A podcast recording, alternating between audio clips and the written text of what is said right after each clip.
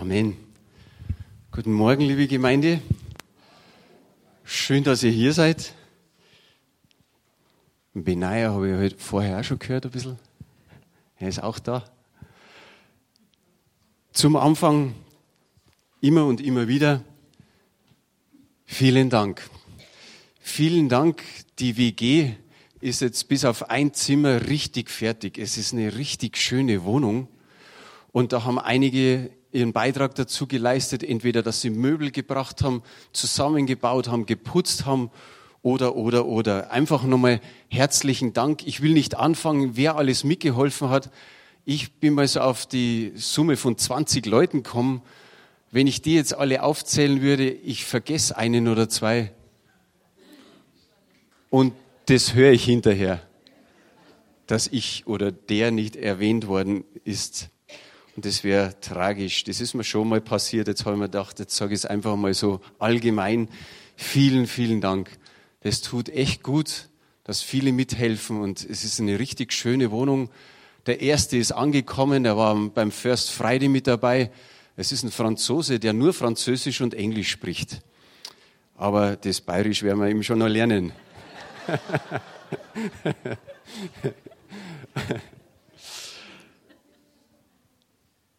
Wenn man die Bibel liest, und ich weiß, dass die meisten von uns, sage ich mal, die Bibel mindestens einmal gelesen haben, vielleicht manche schon zehnmal, zwanzigmal, wie oft da immer, aber ihr gebt mir sicherlich recht, da trifft man so manchmal, wenn man sie durchliest, so auf Unmöglichkeiten. Ich sage mir noch dazu, auf menschliche Unmöglichkeiten. Und gut ist es, dass so zwischendrin einmal steht, Gott ist nichts unmöglich. Das ist das Gute, was wir in unserem Herzen wissen. Wir können vieles auch nicht begründen oder anderen Menschen erzählen, warum das tatsächlich so ist, sondern wir glauben es einfach. Und wenn wir Gott glauben, dann glauben wir auch, was in seinem Wort steht und dann glauben wir das von hinten bis vorne. Und jeder von uns hat sicherlich schon Menschen um sich herum gehabt und hat noch, dass der eine oder andere sagt, also das kann ich nicht glauben. Also das ist doch eine Unmöglichkeit, wie soll das gehen? Ich habe mir gedacht, ich pick mal ein paar so Dinge raus. Wenn wir alle rauspicken würden, da wären wir heute den ganzen Tag beschäftigt. Man fängt die Bibel von vorne an, eigentlich jedes Buch von vorne. Manche spechten zwar ein schnell hinten rein, was da so rauskommt. Aber wenn man das erste Buch Mose aufschlägt, das erste Kapitel, dann ist schon mal die Schöpfungsgeschichte da. Da sagen die meisten Menschen, das ist doch unmöglich. Da spricht einer, das ist unser lebendiger Gott der spricht und es wurde. Er gebietet und es steht da. Er sagt, es, es soll Licht werden und es wird Licht. Da ist die Sonne, der Mond, die Sterne, die, Mensch, äh, die, die Tiere sollen werden, die Flüsse, die Seen und alles wird. Das ist schon mal eine Unmöglichkeit für die meisten. Dann kommt die Arche dran.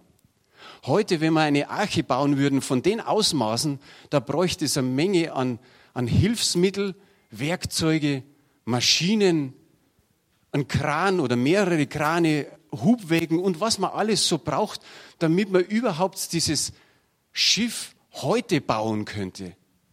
Und jetzt gehen wir einmal ein paar tausend Jahre zurück. Da steht der Noah und baut das Ding da zusammen. Natürlich hat er noch Söhne gehabt, aber ich weiß nicht, wie es den Söhnen gegangen ist. Haben die vielleicht auch zwischendrin mal Zweifel und haben gesagt, Mensch, Papa, es ist irgendwie langweilig, es regnet nicht. Wo, was, was wollen wir denn mit dem Ding? Vielleicht haben sie irgendwo mal gesagt bei der Brotzeit, geh mal auf, geh mal doch auf, was soll das? Oder was willst du mit den Tieren machen? Willst du zu jedem hingehen und sagen, komm, husch, husch mal da rein? Sag mal zum Elefanten, husch, husch. Willst du mit der Trillerpfeife pfeifen und dann marschieren die alle an und alle marschieren fröhlich da rein, weil sie wissen, sie sollen ja da reingehen. Denk mal an Mose, der macht einen Spaziergang mit dem Volk Israel 40 Jahre lang durch die Wüste. Und na klar, freilich, wenn wir nichts zu essen haben, dann regnet das Essen vom Himmel runter. Da kommt das Manna und die Wachteln. Ist ja ganz logisch. Es vergehen wieder viele Jahrhunderte. Jetzt kommt eine junge Frau daher, namens Maria. Nicht nur junge Frau, sondern Jungfrau. Die wird schwanger vom Heiligen Geist. Logisch. Klar. Ich meine, die Leute waren damals auch, die haben auch Grips gehabt, Verstand gehabt. Und heutzutage, wie viele Menschen sagen, das brauchst du mir nicht erzählen. Wie soll das gehen? Dann dauert es nochmal 30 Jahre und dann sind die Jünger da, Jesus ist da und er, er sagt einfach, wisst ihr was, jetzt geht's alle mal ins Bodybuilding-Studio, jetzt wäre er mal so richtig trainiert und dann setzt ihr euch zu zwölf ins Ruderboot und ich hänge mich hinten dran mit den Wasserschienen. Nein, er geht auf, er geht einfach auf dem Wasser. Auch wieder so eine Unmöglichkeit, das geht doch nicht. Dann versorgt er 5000 Menschen, besser gesagt 5000 Männer bei der Speisung. Und wir wissen, Frauen waren dabei, Kinder waren dabei, das war das zwei, drei, vierfache an Menschen. Ja, ja, er speist sie mit ein paar Brocken Brot und ein paar Brocken Fisch. Und dann, als, Jünger, als Jesus die Jünger berufen hat, hat er da eine Ausschreibung gemacht. Ich will die stärksten, die, die stärksten jungen Männer, richtig kräftige Kerle, auch klug müssen sie sein. Und da suche ich mir die besten zwölf aus Israel aus. Nix. Er nimmt einfach zwölf junge, einfache Hebräer und stellt sie so zu sich hin. So hat er sie zusammengestellt und wir wissen, die haben sie manchmal ganz schön angestellt die haben irgendwas komisch gemacht oder irgendwie sich dumm angestellt. Meine ich nicht böse, sondern wir stellen uns auch manchmal nicht besonders an. Aber diese Jünger haben irgendwann dann die Welt förmlich auf den Kopf gestellt. Und das ist eigentlich das Wunderbare. Man könnte sagen, wow, wieso die? Aber Jesus hat sie gewählt und die haben die Welt auf den Kopf gestellt. Also das, was ich aufgezählt habe von, dem, von der Schöpfungsgeschichte bis zu den Jüngern, lauter Unmöglichkeiten, oder? Und dann vergehen knapp 2000 Jahre und jetzt kommst du. Jetzt kommst du daher. Und ich natürlich. Auch wieder Unmöglichkeiten. So keiner mehr, ja. so viele Unmöglichkeiten, aber nein. Die letzten zwei Gottesdienste hat uns etwas beschäftigt, nämlich Gott kann und Gott will. Gott kann und Gott will. Wenn du willst, kannst du mich heilen oder wenn du kannst, willst du mich heilen. Wie rum wir das auch sagen, ist egal. Aber wir wissen, dass Gott kann und dass er will. Dass er mit dir und mir das Gleiche anstellen kann wie mit den Jüngern. Amen. Ihr wisst, was ich da immer frage. War ein bisschen leise. Gott kann mit uns das Gleiche anstellen als wie mit den Jüngern. Jawohl, genau so ist es. Und egal welches Alter, der Mose war ziemlich alt, wie er da mit seinen Leuten da rumspaziert ist in der Wüste. Und ich komme später noch auf einen anderen alten Mann zu sprechen. Also das Alter ist nicht das Thema, dass man sagt, okay, ich bin schon in Rente, da, da sind andere Gesetze. Nein, Gott kann jeden gebrauchen. Gott kann und will. Und jetzt kommen wir zu meinem Thema heute Morgen. Ich glaube, einer der wichtigsten Punkte für die Jünger war es, zu bleiben. Das ist das eine Wort. Bleiben. Das war wichtig oder einer der entscheidenden Punkte in ihrem Leben, zu bleiben in Christus. Wir haben die erste Bibelstelle, 1. Johannes 2, Vers 6. Ganz einfach. Der Johannes sagt, wer sagt, dass er in ihm bleibt, der soll auch leben, wie er gelebt hat. Ein ganz einfacher Satz. Hier steht, der soll auch leben, wie er. Dieses der soll ist wörtlich, der ist schuldig. Manche haben in ihren Übersetzungen, der ist verpflichtet, so zu leben, wie er gelebt hat.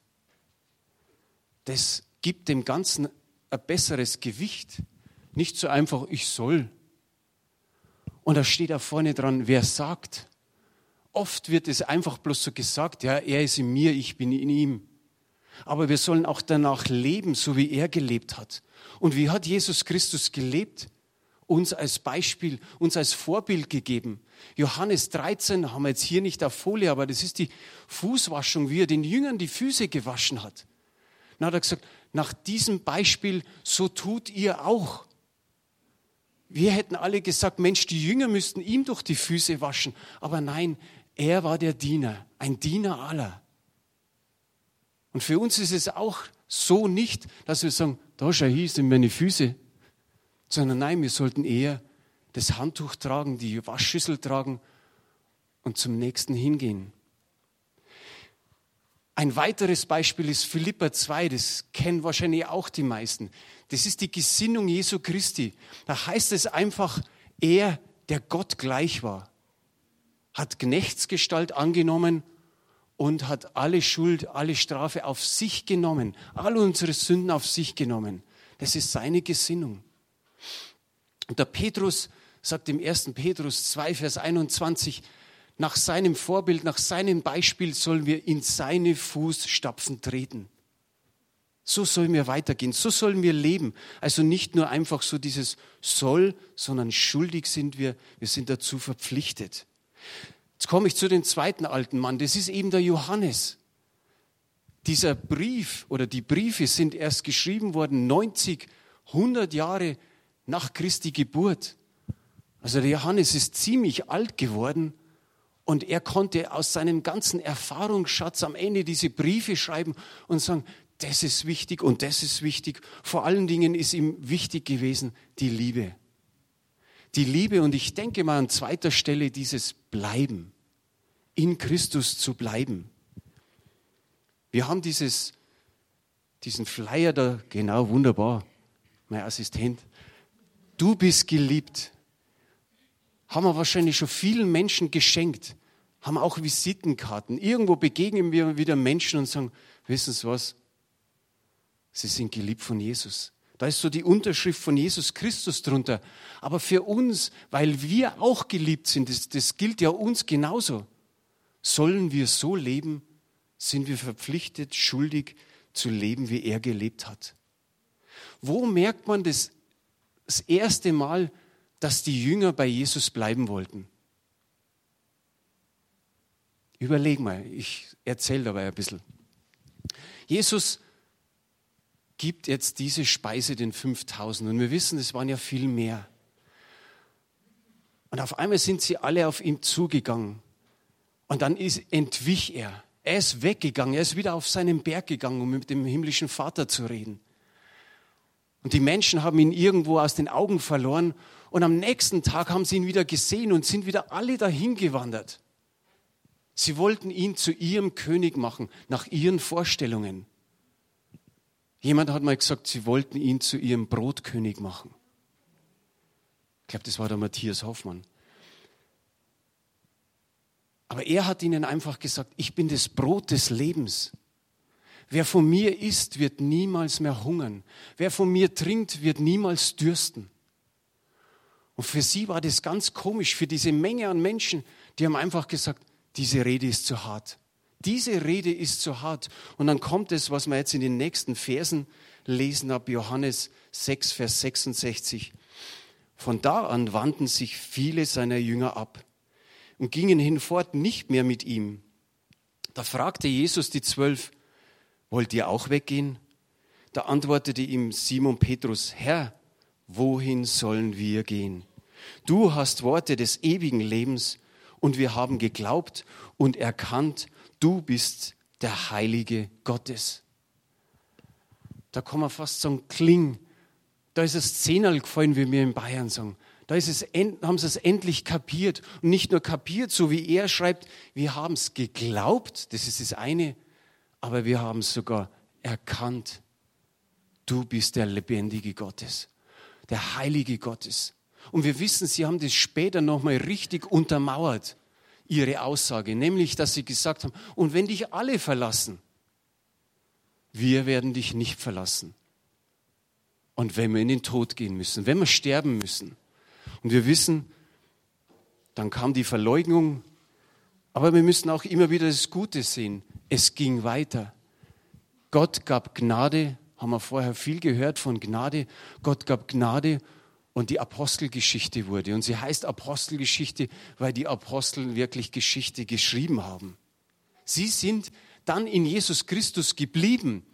Der war ja nicht mehr da, aber sie blieben in ihm. So wie er gelebt hat, so wollten sie jetzt auch leben. Wir haben dieses Wort bleiben. Ich habe im Internet nachgeschaut, das hat 20 Wortfelder.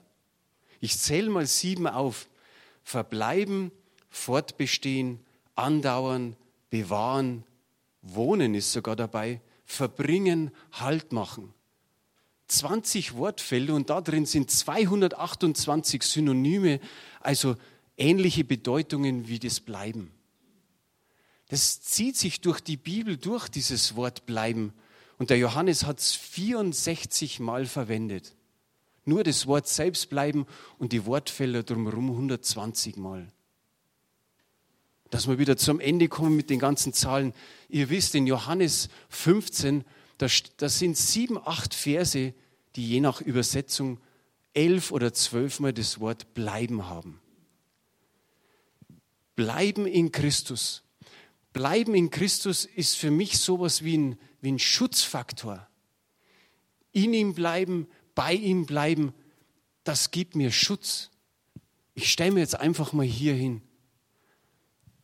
Christus ist mein Schutz. Und wir haben da ein Bild. Gib es mal her, Klaus. Danke. Ihr kennt es alle. Die Qualität ist ein bisschen schlecht, aber wie schön ist es, diesen Riesenlöwen zu sehen und dieses Schäfchen, dieses Lamm, das da so unterhalb von seinem Kinn ist, so am Hals, an der Brust. Und wenn wir das Bild anschauen, das, das sagt uns so viel, ist da, das, das Schaf fühlt sich einfach sicher. Das fühlt sich wohl. Da ist Freude dabei. Da ist Entspanntheit dabei, Geborgenheit, Gelassenheit. Da ist ein Frieden. Dieser Schutz und diese Sicherheit.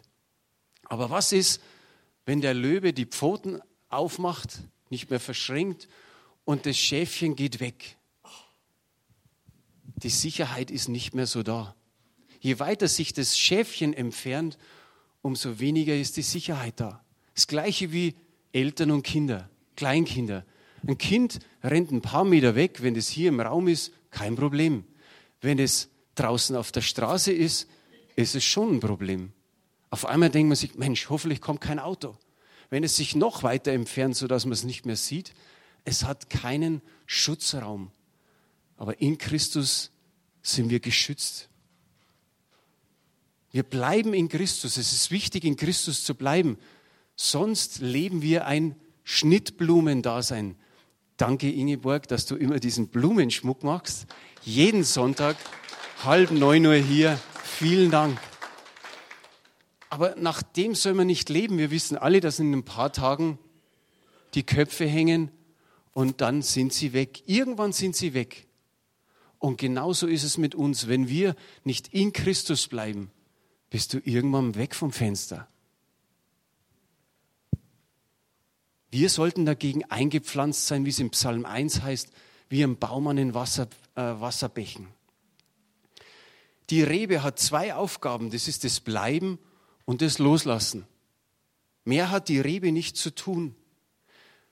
Für uns ist wichtig, bleiben in Christus, im Wort, im Geist, im Gebet, in der Gnade, in der Liebe, in seiner Gegenwart, in seiner Nähe und auch in den Versammlungen oder in den Zusammenkünften, wie der Hebräerbriefschreiber schreibt. Der sagt, verlasset die Versammlungen nicht, die Zusammenkünfte. Das ist erst 35 Jahre oder 30 Jahre, nachdem Jesus Christus zum, zum himmlischen Vater aufgefahren ist, schreibt er schon in dieser Zeit, Verlasset die Versammlungen nicht, wie es einige zu tun pflegen.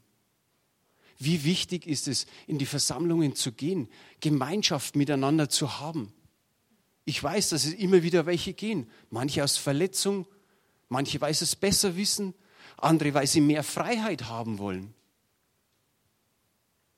Ich habe mal ein Gespräch geführt, da hat dann jemand gesagt, naja, so, willst ein bisschen mitarbeiten, willst ein bisschen, sagen wir, enger in der Gemeinde sein, nee, ich will die Freiheit haben. Ich sage, oh, nehmen wir dir die Freiheit? Nee, aber ich, wenn ich ein oder zwei Gläser Wein trinke, ich möchte auch gerne mal drei oder vier trinken. Ich sage, ja, ich werde dich nicht prüfen und du musst dich verantworten vor Gott. Die Bibel sagt, dass der Wein glatt eingeht und wenn man zu viel getrunken hat, weiß man nicht mehr, was man tut. Das musst du in Ordnung bringen vor Gott. Aber deswegen willst du nicht in die Gemeinde gehen. Ja, mm, mm.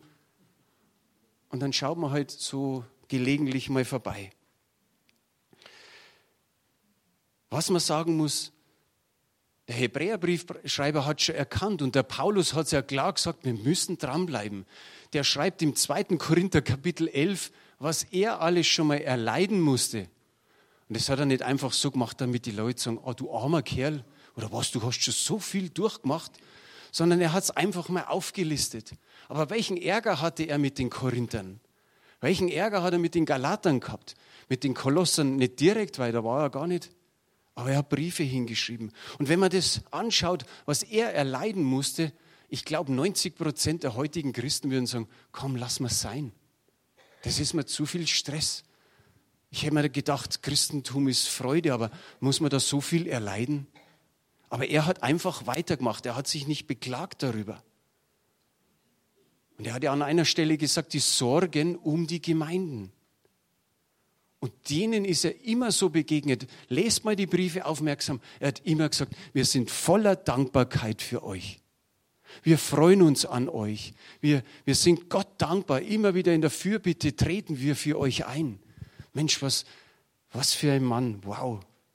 Das ist echter Hammer. Und für uns, wir wissen, dass immer wieder Stürme auf uns zukommen. Und es kann auch mal ein anderer Mensch sein, der nicht so bequem ist. Aber wir müssen schauen, um miteinander auszukommen. Ertragt einander in der Liebe, heißt ich glaube im Kolosserbrief. Stürme kommen durch Menschen, aber wir müssen auch mal schauen, wie, wie es uns geht, unsere Begrenzungen, dass wir selber auf uns schauen, wie sind wir begrenzt. Was haben wir für Versagen an uns? Um einfach mal da drauf zu schauen und nicht, oh ja, der andere. Fernsehen ist nicht die Lösung. Manche gehen dann und schauen einfach nur noch Fernsehen an. Fernsehen ist ein gutes Ergänzungsmittel. Bibel TV und andere äh, Sender strahlen echt super Sendungen aus. Da kommt das Beste. Da ist Joyce Meyer und wie sie alle heißen. Mensch, da kannst du dir viel rausholen, was du in der Gemeinde vielleicht nicht kriegst. Aber die Gemeinschaft kannst du dir am Fernseher nicht holen. Dranbleiben, durchhalten, feststehen. Johannes 15, Vers 10 sagt, wenn ihr meine Gebote haltet, so bleibt in meiner Liebe wie ich meines Vaters Gebote halte und bleibe in seiner Liebe. Also was bedeutet es? In ihm bleiben, seine Gebote halten und ihm gehorchen. Aber sagen wir ganz ehrlich, da hapert es manchmal, dass wir Gott gehorchen. Ich glaube, jedem geht es mal so. In ihm bleiben bedeutet ein müheloses Leben. Jetzt werden so manche sagen, oh oh, ein müheloses Leben. Wenn wir nach dem gehen, seine Gebote halten und ihm gehorchen. Und wenn es mal wieder so alles mühselig und beladen ist, wenn wir mal Sorgen haben und so, wir dürfen zu ihm gehen und er erfrischt uns. Er gibt uns neue Kraft. Denke mal an die Rebe. Was macht denn die Rebe? Jetzt muss ich mich da vorne hinstellen, dass er jeder sieht.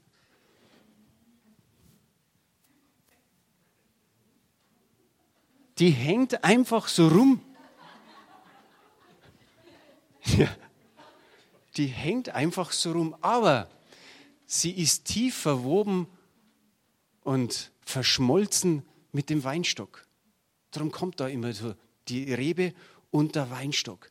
Das ist tief verschmolzen ich habe gestern nochmal die Bibel so, so, durchgelesen an manchen Stellen und habe mir gedacht, wow, der Josua in den letzten beiden Kapiteln, Kapitel 23 und 24, da ist er schon ziemlich alt. Da heißt es in Kapitel 23, er ist alt und hochbetagt. Und dann holt er nochmal alle zusammen, alle Ältesten, alle Häupter und die, die, die, das Volk. Und er hat gesagt, wir müssen so dranbleiben an Gott. Bitte, hat er gesagt, betet nicht andere Götter an, dient ihnen nicht, ruft sie nicht an, sondern, das ist Kapitel 23, Vers 8, haben wir jetzt hier nicht, sondern dass ihr den Herrn anhängt. Das ist wichtig. dann haben wir gedacht, wow, der, der spricht dieses Anhängen schon an, was später der Johannes als Weinstock und Rebe so nimmt, dass die Rebe da dran hängt. Und auch der Barnabas, Apostelgeschichte 11, 23, haben wir auch nicht hier. Aber er hat gehört, oh, in Antiochien gibt es die ersten Christen. Da muss ich hin, um sie zu stärken, um sie zu lehren. Und dann ist er hingegangen und dann hat er einfach gesagt, dass ihr festen Herzen seid und beim Herrn bleibt. Also nicht nur diese, die die Briefe geschrieben haben, sondern schon im Alten Testament und auch der Barnabas, der vielleicht jetzt weniger bekannt ist, die haben das gewusst. Es ist wichtig, an ihm zu bleiben. Ich habe eine herausfordernde Frage. Wie lange brauchen wir noch, bis wir begreifen, dass das Leben nach dem Neuen Testament ein müheloses Leben ist? Nochmal, Gebote halten, im Gehorchen und wenn es eng wird, einfach wieder vom Herrn erfrischen lassen. Sind wir doch ehrlich, dieses Leben ist nicht anstrengend. Das alte Leben war doch anstrengend. Da haben wir, da, da lebt, jetzt Zuhörer, da lebten wir in Knechtschaft. Da hatten wir einen anderen Herrn. Die Elisabeth sagt aber diesen hier, den Herrn Horn da waren Niederlagen, da waren, da waren Defekte in unserem Leben und da war die Sünde, die lastete auf uns. Und das ist es. Und jetzt, wir haben es eingetauscht in siegreiches, in triumphierendes Leben in Christus. In Christus. Oh ja. Schaut mal, ein Zweig, das sind wir bei den, ein Zweig, versucht nicht Frucht zu produzieren. Der strengt sich nicht irgendwie an, dass er Frucht produziert. Und die Glühbirne versucht nicht zu leuchten. Bei keines von beiden hat es nötig, dich zu, äh, dies zu versuchen, sondern sie bleiben an der unerschöpflichen Zufuhr von Leben und von Kraft und berühren eigentlich bloß den, den Rand ihrer Kraftquelle. Der Zweig ist an einem größeren Zweig dran, ein Ast, nochmal ein Ast, Baumstamm runter bis zur Wurzel. Und mit der Glühbirne, die ist in der Fassung drinnen, das Kabel und wie es dann alles durchs Haus geht bis hin zum Kraftwerk. Aber wenn sie da dran sind, leuchten sie oder bringen sie Frucht. Das reicht denen aus. Und jetzt müssen wir sagen, diese Kraftquelle haben sie. Und welche größere Kraftquelle haben wir? Die Kraft des Herrn, die auf uns kommt, singen wir. Warum müssen wir uns noch Mühe geben? Vielleicht, weil wir nicht in ihm bleiben, ständig in ihm bleiben. Kennt ihr den Slogan, wohnst du noch oder lebst du schon? Und alle so, ah ja, das mit dem Kaufhaus da und so. Das bleibt irgendwie haften, so eine Sprüche. Denkt man an einen anderen Spruch. Wir könnten uns fragen, bemühe ich mich oder bleibe ich? Ich komme zum Schluss.